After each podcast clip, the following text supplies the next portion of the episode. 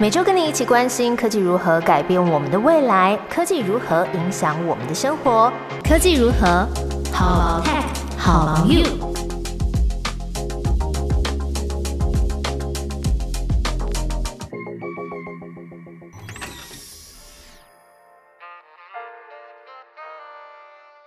Hello，大家好，我是 Momo。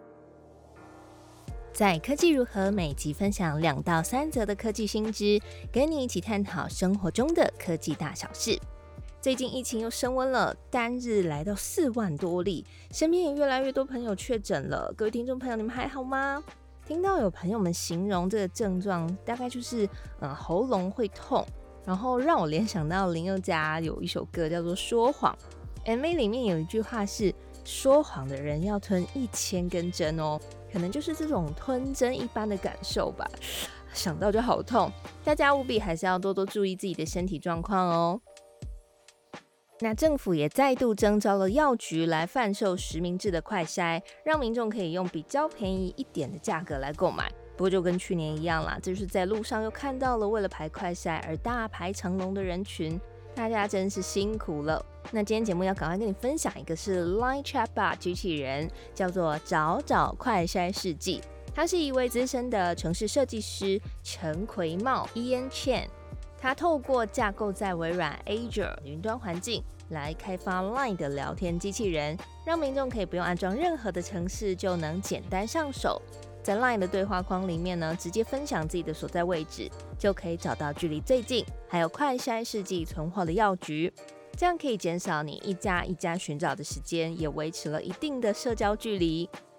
大家可以把这个聊天机器人加入你的 LINE，它的 ID 是小老鼠零五四，然后小写的 E H A L J。哎，没有谐音可以联想，有点难记。不过没关系，我会把这个 ID 放在节目的说明栏，让听众朋友们可以方便的复制起来。那我自己有实际加入这个找找快筛试剂。那不管你是要用 Line 的 GPS 定位呢，或是用文字输入路名都可以。那我跟大家分享一下我是怎么考验它的。大家知道新北市的中永和有被俗称叫双河八卦阵吗？就是说这边的路名呢。重复的路段非常多，让人家很不好找。比如说，永和区有永和路，中和区有永和路，然后呢，中和区有中和路，永和区也有中和路。因为这里的路段命名实在是太过相像了，所以很多不是当地的游客啊，或是物流，在没有 Google Maps 导航的那个年代，常常都是会走不出去，大迷路。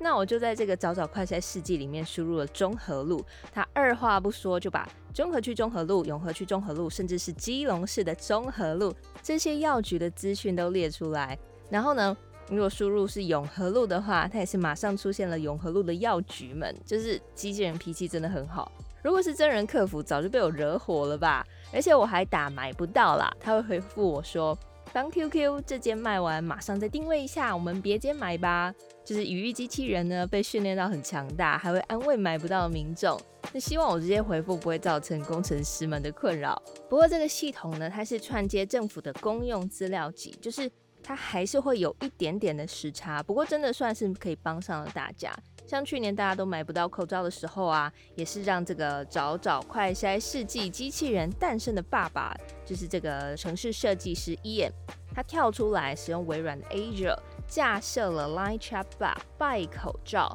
列出使用者附近的药局，可以让大家很快速的就能透过 Line 机器人查到有贩售口罩库存的超商位置。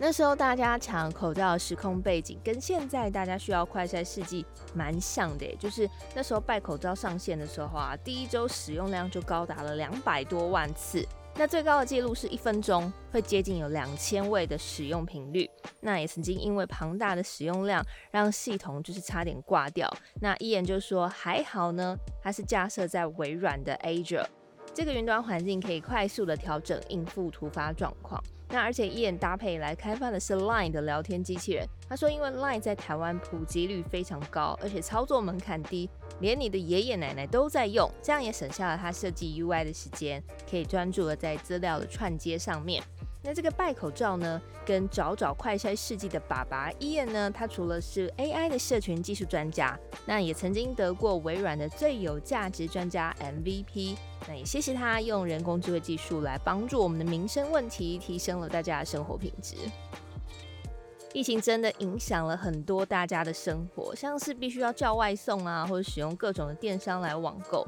那环保意识抬头，大家也会觉得，嗯，对于这些包装的纸箱啊、纸盒啊等等耗材使用量都增加了，不是很环保，非常的有感。不过我觉得，就是疫情的期间也催生了蛮多人是非自主的环保。我要举例的就是办喜酒这件事，我有不少对就是适婚年龄的朋友，他们干脆就是两个人直接去户政事务所登记了，也没有办婚礼，那省了举办传统喜宴要花费的资源啊，像是。喜帖啊、谢卡、喜饼，还有当天可能会吃不完的食物，减少了造成的浪费。但是我不知道他们有没有买钻戒。原本在婚礼上面，这个小小一颗闪闪动人的钻石，其实哦，可能是对于环境影响最多的。大家应该都记得有一部电影叫做《血钻石》。他就讲述开采钻石的矿脉的商业纠纷利益。那除此之外呢，也让我们了解到，就是开采的劳工被压迫的不公平对待，还有因为碳排放而造成的环境污染。所以在越来越注重环境永续的现在呢，陆陆续续有一些实验室，它开始来研究人工制造的钻石。像 TechCrunch 就报道了 e a s e r 这家全球第一个利用碳捕捉技术生产人造钻石的新创公司。他们从空气中截取了二氧化碳，那利用碳捕捉的技术呢，在捕获二氧化碳之后，就把它合成用来制造钻石的碳氢化合物。那最后把这个碳氢化合物放入反应炉里面，然后透过高温还有高压把它变成钻石。那我自己在这一家公司的官网上面逛逛看了一下。可能是我对珠宝的评鉴力比较不高，那我真的觉得跟一般的钻戒啊、耳环啊没有什么差别，就是闪耀动人，蛮漂亮的。那它的售价会因为这个钻石的外形是圆钻或是梨形的钻会有所不同，大概最便宜是在两千八百美金吧，你就有机会可以入手了。官网上也可以看到，就是不同款还有不同克拉数的钻戒，大概各可以抵消多少的碳足迹。